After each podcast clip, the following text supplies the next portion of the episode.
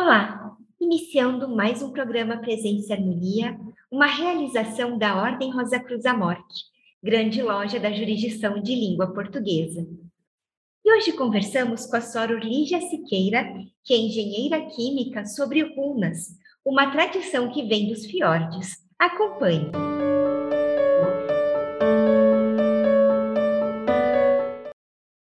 Lígia, que bom recebê-la aqui no programa Presença e Harmonia. Muito obrigada por aceitar o nosso convite. Alô a todos, é com muita alegria que venho somar a minha luz, a luz de vocês nesta tarde maravilhosa. Sora, então você pode explicar para a gente o que são as runas? Bom, as runas elas são caracteres que eram utilizados para a escrita pelos povos germânicos e também pelos povos escandinavos é, desde o século II depois de Cristo e foram utilizados assim prioritariamente, vamos dizer, até o século XI, quando eles foram cristianizados e daí eles passaram a utilizar mais o latim. E qual que é a origem do nome runas? Então, alguns autores, eles apontam né, que esse nome vem da palavra ram, que vem do antigo nórdico e também do antigo anglo-saxônico, e significa mistério ou segredo. Porque imagine que você não conhece, por exemplo, um alfabeto chinês, não foi alfabetizada todo o texto que você vê no alfabeto chinês, você vai falar: ah, isso é um mistério, é um segredo. Então, da mesma forma, as pessoas que não conheciam o alfabeto achavam aqueles caracteres juntos naqueles textos todo um grande mistério, um grande segredo, e daí veio o, o nome aí desse alfabeto. E qual que é o nome do alfabeto rúnico? Então, o alfabeto rúnico, ele tem o nome de Futark, que na verdade é um acrônimo formado pelas seis primeiras letras desse alfabeto. E qual que é a origem das runas? Então, as runas elas são tão misteriosas que elas que têm apontado em literatura três origens. A primeira origem apontada é a origem primordial. Então, acreditava-se que eram caracteres cósmicos que foram transmitidos aos habitantes da ilha de Tule e também da região da Hiperbórea. Né? Esse é, é, é, o, é o primeiro aspecto. Outro eh, aspecto é o aspecto histórico. Então, alguns autores eles apontavam que as runas vieram do, do alfabeto grego, do alfabeto latino e até apontaram também o alfabeto etrusco, que ele é mais antigo, né? Mas todos esses alfabetos, eles têm caracteres arredondados.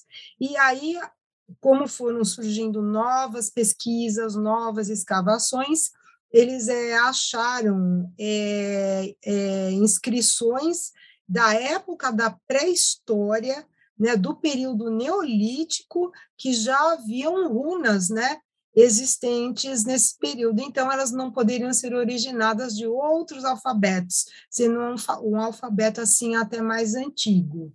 E a última origem que é apontada é a origem mitológica, né? Então, o deus Odin, para obter mais conhecimento, ele se empalou e se dependurou de cabeça para baixo num freixo e ficou assim durante nove dias e nove noites, né? E aí, então, ele teve a revelação das runas. Então, essas são as três origens que nós encontramos aí é, em várias referências. E como que elas são utilizadas? Bom, primeiramente, a gente já viu que as runas eram utilizadas para escrita, mas também para fazer magia, encantos mágicos, os xamãs escandinavos utilizavam as runas para cura e também talismãs e amuletos para finalidades diversas. Qual que é a quantidade de caracteres que a gente pode falar de caracteres rúnicos? Então, originalmente, os caracteres eram no número de 24. Então, quando os xamãs ou as pessoas iam fazer a predição, elas acrescentavam um caractere ou uma runa em branco, totalizando 25. Quando começaram aí as, é, as invasões vikings, que eles foram se estabelecendo em outros países, como por exemplo na região da Grã-Bretanha, junto com as famílias, né? A vida deles se tornou mais complexa. Então as runas elas foram para o número de 32. E, finalmente, depois de alguns séculos, com a vida mais tranquila, tinham parado as invasões, o número de runas ela foi aí para 16. Né? Então, essas 16 runas que sobraram, a gente chama de as novas runas. Perfeito, Sora. E como que elas estão divididas? Bom, o, o, alfabeto original de 24 runas estão divididos em três famílias, cada família tem oito caracteres, e uma coisa, é, uma coisa especial é que cada família ela é liderada por um deus nórdico. Então, a primeira família é liderada pelo deus Frai, que está ligado à agricultura, e esses caracteres eles simbolizam muito a vida no campo, né? O gado, a roda de carroça, a alegria, né? O fogo. Então, tem, tem, tem, tem, tem esse simbolismo. A segunda família ela é dedicada ao deus Ragal, que é um deus que está ligado às forças da natureza. Então, aí a gente tem a neve, o gelo, como caracteres também dessa família. E a terceira família, ela é liderada pelo deus Tyr, que é um deus guerreiro, e ela está mais ligada à vida cotidiana, né? Porque a, nossa vida, né, em cidade, né, enquanto em sociedade, ela tem muitas batalhas a serem vencidas, né? Então são runas ligadas à, à herança, a, a coisas mais da, da vida cotidiana. E quais as características dos caracteres rúnicos?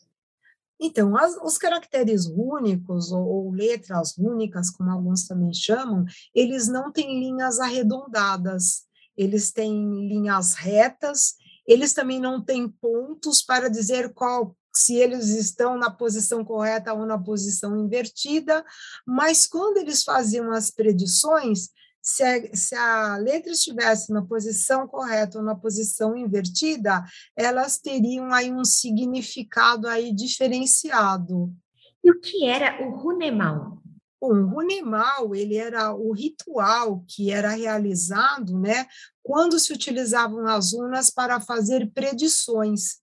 Então, é um momento que o xamã ou a pessoa ela tinha essa conexão com a divindade ou as divindades, que eles acreditavam que dariam aí as respostas sobre algum questionamento da vida, da saúde, finanças, enfim, amor, né?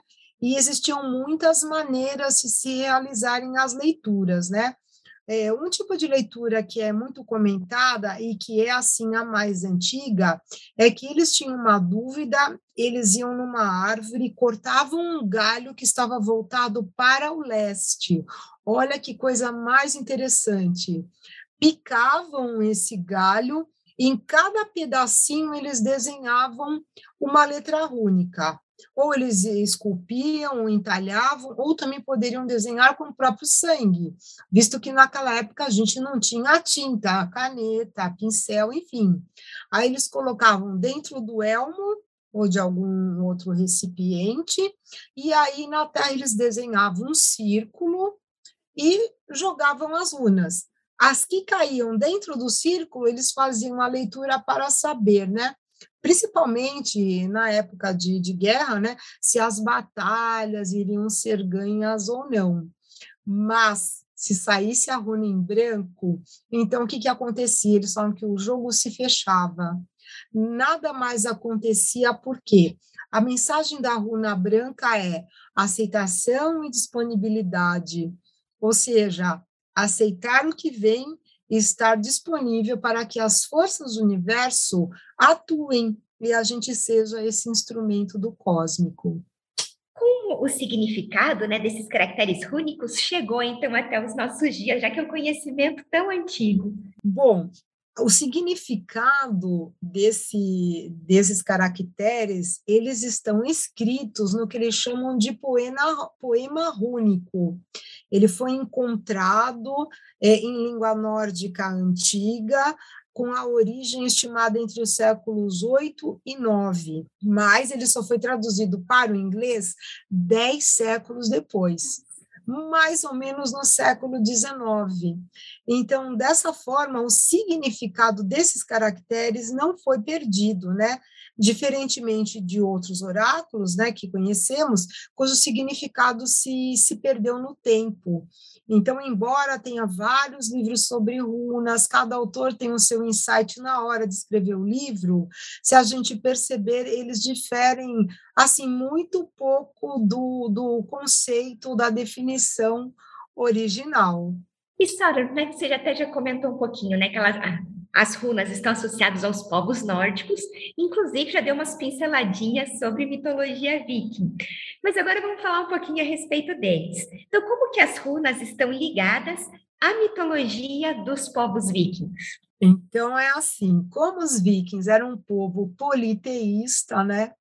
E um dos deuses desse panteão, que é o deus Odin, né, teve a revelação das, das runas, né? Então, esse é o elo de ligação entre a mitologia nórdica e o alfabeto rúnico, porque ele disponibilizou, né, segundo eles, que o Odin, então, ele foi aquele instrumento que disponibilizou as runas para que eles acessassem a sabedoria desse deus, ou dos deuses que eles quisessem, né, na hora que eles precisassem, como, por exemplo, o deus Thor, para saber sobre as guerras, ou o deus Frai para saber sobre a agricultura, e assim vai.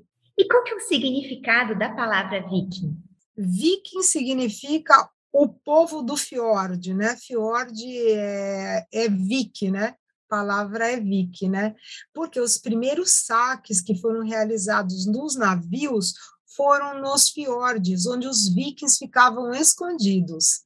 Lembrando só que os fiordes são passagens abertas pelos deslocamentos de geleiras, né, que ocorreram há 12 mil anos atrás.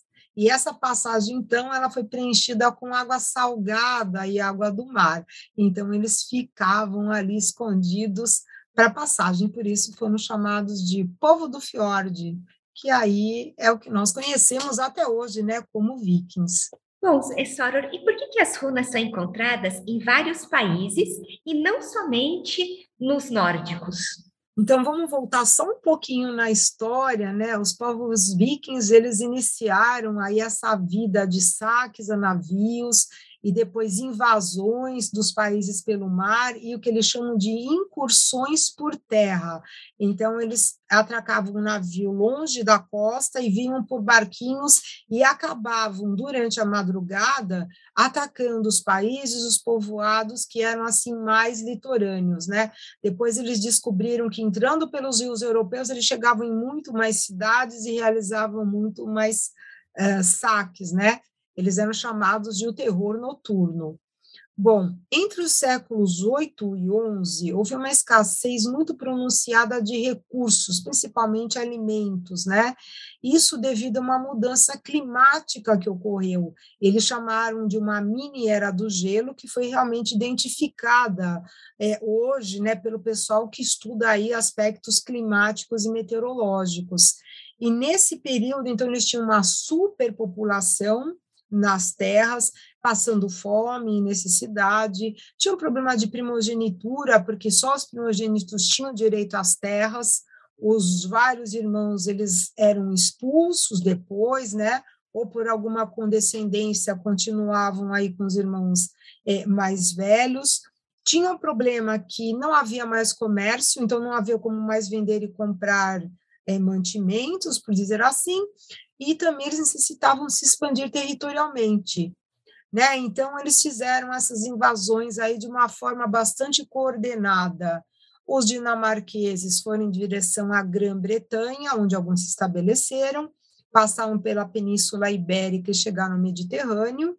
Os noruegueses, parte da família foi para a Islândia, é, também fundaram vilas na Groenlândia e chegaram na América do Norte né, no que eles chamavam que era Vinland, e lá se estabeleceram alguns. E, por fim, os suecos, eles saíram, então, para o leste, passaram pela Finlândia, passaram pela Rússia, fundaram dois povoados em Kiev e Novgorod, é, foram pelos países do leste, pela Turquia, chegaram até Jerusalém, entraram em contato com os cruzados E aí eles resolveram estabelecer uma intensa rota comercial e parar de fazer esses saques, essas invasões, né? E eles eram bastante violentos. Então, todas as, vejam que eles se expandiram até na África, da, a parte norte da África. Essas conquistas que eles fizeram em todos esses países, toda vez que havia uma morte ou que havia uma comemoração, eles faziam, então, numa pedra, né, eles esculpiam caracteres rúnicos. Então, assim, onde você for na Europa, em alguns desses países, você certamente vai encontrar aí uma runestone, uma pedra rúnica com esses caracteres, e por isso essa escrita se expandiu aí para várias partes do mundo, que não foram poucas, né? Que não foram poucas. E Sora, como eram as crenças e a espiritualidade nessa era dos vikings? Ah, aqui tem informações muito interessantes, né? Os vikings, eles eram politeístas e tinham um panteão de deuses, né? Os mais conhecidos, o deus Odin, o deus Thor, o deus Loki, né? entre outros tantos, né? Mas existiam também algumas outras figuras mitológicas, né? Como os elfos, os anões, os gigantes, os trolls, as valquírias, né? E eles viviam então na crença, né, de todos esses dessas figuras mitológicas, né? É, a, a, coisa interessante também que na hora do, do da inumação que, que é o enterro, né? Então as pessoas mais nobres elas eram enterradas em urnas que pareciam mais navios com os seus pertences, né? Que elas poderiam utilizar esses mantimentos, as roupas, os animais e até alguns alguns servos, né? Na na vida póstuma, como faziam os egípcios. E é muito interessante, né, essas as culturas se tocando, mesmo muito distantes, né, mesmo com séculos aí de distância, né? E para aqueles heróis, né, mais bravos, então eles colocavam um navio no mar e, e ateavam fogo, né? Eles deixavam aí essa essa questão dessa cremação, né, para os heróis. Eles também acreditavam aí que os heróis eles iam que eram mortos em batalha iam para o Valhalla, as valquírias iam buscar aí a alma para levar, às vezes o próprio Odin, e os guerreiros que eles eram mortos, mas não de maneira assim gloriosa, eles iam então para o reino da deusa Hel, que era onde ficavam as pessoas que morriam por doença e tudo mais. Já as mulheres, eles acreditavam que quando morriam iam ficar junto com a deusa Fraia, né? lá no salão especial, né? Que, que, que, a, que acolhiam as mulheres, né? E os guerreiros também mortos em batalha, eles ficavam lá guerreando lá no Valhalla até o dia do Ragnarok. Né? Então é interessante. Aí tem o, o, os mortos familiares, eles enterravam perto de casa, e eles, eles achavam que interagiam, que esses mortos mandavam mensagens, mandavam avisos, reencarnavam dentro da própria família ou em objetos, né, que a metempsicose. Então, eles tinham várias crenças, né? Tinham vários festivais, eles tinham também alguns templos, mas eles não tinham muitos ídolos né, de, de madeira ou de metal. De 10 em 10 anos, eles faziam sacrifícios humanos e de animais, né? E enterravam também essas criaturas, né? E essas pessoas sacrificadas aí em lagos de turfa. Então, com as pesquisas e escavações, se achou aí muitos restos mortais, né? Dessa, desses sacrifícios. Eles também não tinham uma, uma religião, né? Fundamentada, não tinha dogma, não tinha sacerdote, então qualquer pessoa que soubesse o rito poderia aí oficiar aí uma, uma cerimônia, né?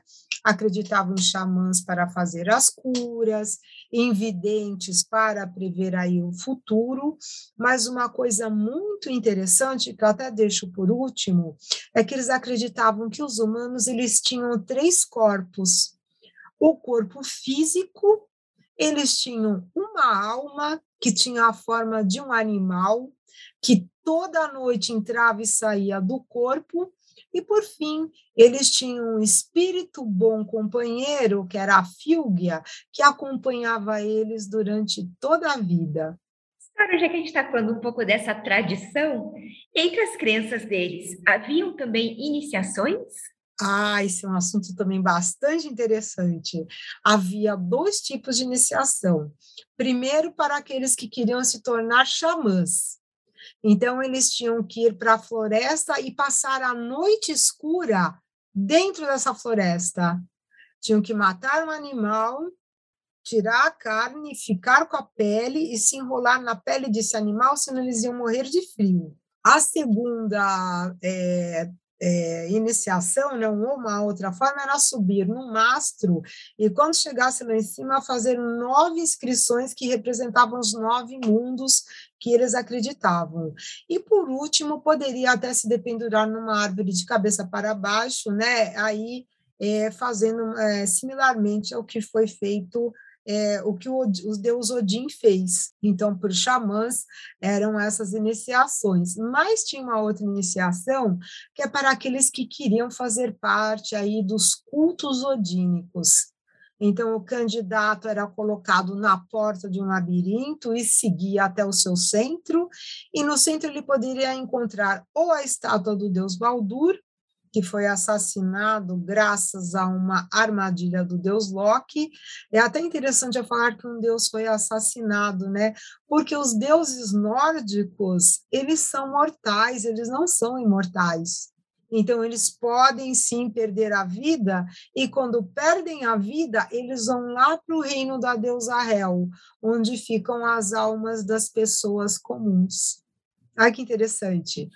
Ou no meio do labirinto tinha um espelho, e a gente já sabe, né? Qual é a mensagem que o espelho traz? É o conhecimento de si mesmo.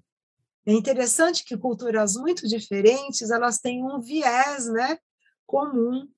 Então, aí o candidato também poderia percorrer nove cavernas subterrâneas, né, como se fossem os nove mundos que eles acreditavam, e aí ele era conduzido para um salão que eles acreditavam que era uma réplica aí do Valhalla, tinha escudos no teto, aí ele fazia um juramento, bebia aí num crânio, né, um pouco do hidromel, para selar esse juramento e recebia um anel. A hora que ele recebia um anel é que ele tinha sido aceito como um dos filhos de Odin. É bastante interessante essa questão aí das iniciações. Então, eles tinham nove graus, né? Isso mesmo. E, senhora, qual a origem da Yggdrasil? Não sei se é assim a forma correta de falar. A árvore sagrada dos vikings.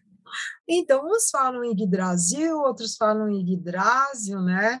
É, na verdade, nenhum, nenhuma das duas pronúncias está incorreta, né?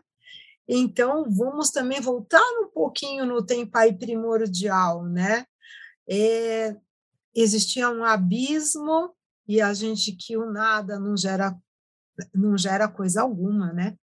Então os mundos do gelo e do fogo eles colidiram e do mundo do gelo, então, apareceu um gigante chamado Ymer. Esse gigante, ele mesmo, né, quando ele derretia, ele dava origem a outros gigantes do gelo. E nesse degelo também apareceu uma vaca, uma, um ente primordial chamado de Aldunla. E ela tinha muita sede. Então, ela lambia o gelo. Desse gelo que ela lambia, nascia, apareceu um outro gigante, que não era de gelo, chamado Buri, e que ele se alimentava do leite da vaca. O Buri também, por geração espontânea, vamos dizer assim, ele deu origem a um outro ser chamado Bor.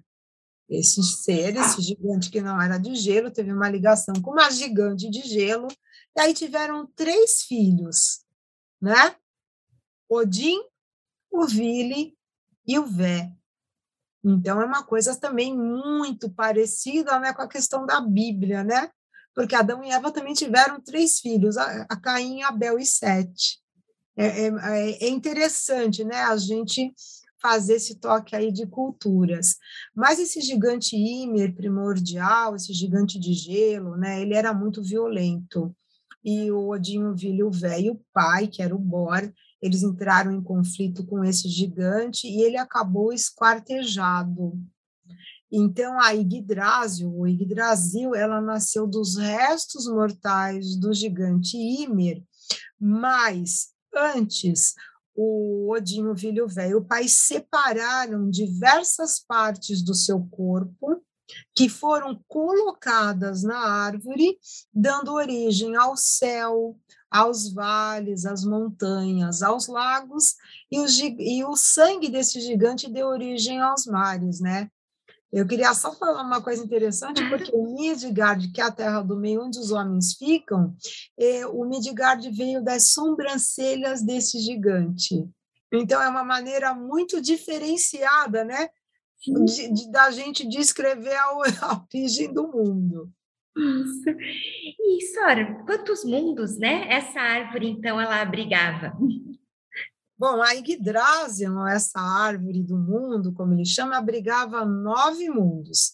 Então, o primeiro mundo era o mundo de Asgard, né, que era o mundo dos deuses guerreiros, liderados por Odin, onde ficava o salão de Valhalla, né, para os guerreiros que morriam. O segundo mundo é Alfheim, que é o mundo dos elfos claros, né? aquelas entidades iluminadas, também muito ligadas à agricultura. O terceiro mundo é o Midgard, chamada da Terra do Meio, que é o mundo dos humanos. Ele ficava bem no centro da árvore. E é engraçado porque ele se ligava a Asgard por meio da ponte do arco-íris. Então, o arco-íris fazia a ponte de ligação entre as divindades e o mundo humano, que também nos lembra outras histórias, né? Principalmente as histórias bíblicas, né? Existe um outro mundo, que é o mundo dos anões, o Nidavellir. Alguns autores consideram ele fora de Midgard e outros no subterrâneo de Midgard. Então, o que, que eles faziam, os anões? Eles ficavam escavando ouro e pedras preciosas para fazerem as joias dos deuses. Um outro mundo é o mundo de Vanheim, onde estão os mundos dos deuses da agricultura, que é, é, muito mais antigo que o mundo dos deuses guerreiros. É numa época da história primordial onde não havia guerras, né? O outro mundo é o Niflheim, que é o mundo do gelo, que eles reposicionaram esse mundo que colidiu com o mundo do fogo dentro aí da estrutura da árvore o próprio mundo do fogo, que é o Muspelheim, que também foi recolocado na árvore, o mundo dos gigantes, que é Jotunheim. Então, tinha uma época que esse mundo dos gigantes, ele não tinha a separação do mundo dos humanos, e humanos e gigantes habitavam aí nesse espaço comum. Depois, a gente sabe que na Bíblia né, teve o dilúvio para que os gigantes existiram, enfim, e o dilúvio acabou então, porque eles eram maldosos, né? Enfim, e a mesma coisa aconteceu, só que aqui os deuses mandaram fazer um muro separando o mundo dos gigantes do mundo aí é, dos humanos. E assim ficou separado, eu acho que até agora, viu? Porque hoje não sabe se o mundo foi derrubado ou não. E o, um dos últimos mundos é o Svartalfheim, que é o mundo dos elfos escuros, né, em contrapartida com o mundo dos elfos claros, e o Helheim, que é o mundo dos mortos, liderado pela deusa Hel, onde vão todos aqueles que não morreram em batalha, inclusive deuses, né, porque o deus Baldur, quando morreu, ele foi aí para o Helheim. Essa árvore ainda tem três raízes, é, uma das raízes tem o poço do deus Mimir, é um poço que contém todo o conhecimento do universo. E aí, só contando mais uma historinha, o deus Odin, ele quis beber da água desse poço. Aí o deus Mimir falou, você poderá beber desde que você sacrifique um dos seus olhos. Ele não teve dúvida, ele pegou, arrancou um olho, jogou no poço e bebeu a água. O que eu posso dizer é que com um olho só, ele teve muito mais conhecimento do que com dois. Então, a gente vê aí um outro simbolismo né, sobre o que se chama de olho da providência. A segunda raiz é o poço das deusas nornas, né, Urdverdandi Skuld, que representa o passado, o presente e o futuro. E todo dia essas deusas, elas molham as raízes da, da, dessa árvore para que essa árvore não morra. Porém, em contrapartida, na terceira raiz, existe um dragão, o Nidhogg, que rói essa raiz para, para que a Yggdrasil caia. Então, ele representa as forças do caos e da destruição, né? Que eles estão sempre em constante equilíbrio com a, as forças do bem. Mas no Ragnarok, ah, o previsto é que ele consiga derrubar uma das raízes e que a Yggdrasil caia, para que novamente né, brote um novo mundo com mais esperança, né, e vamos dizer com mais virtudes, né? Então uhum. essa é a parte aqui da da Yggdrasil. Perfeito. E Soror, agora unindo as duas questões, falamos das runas e também dessa parte da mitologia nórdica. Qual que é o simbolismo então por trás das runas? Olha, no meu ponto de vista, eu vejo que as runas elas são um caminho que, que foi disponibilizado né, pelos antigos para o nosso autoconhecimento. Então, essa questão vai muito mais do que previsão e predição de futuro. Então, a cada letra, a cada caractere, de repente você tem aí um jogo de runas, né? Então, você olha as runas e você então faz uma meditação sobre algum caractere e com certeza, né, alguma parte de você mesmo, você vai tomar conhecimento. Então, eu sempre acredito que um oráculo é uma conexão que você pode fazer com o seu Deus interior, é apenas um tipo de materialização para que você encontre dentro de você as respostas que você procura para questões do mundo da materialidade, né? Porque o mundo espiritual ele é perfeito e contém absolutamente tudo que a gente precisa para viver muito melhor no mundo que habitamos para cumprir a nossa missão. É isso que eu acredito. Saror Lígia, que delícia de entrevista. Eu agradeço muito por você compartilhar né, esse conhecimento conosco hoje.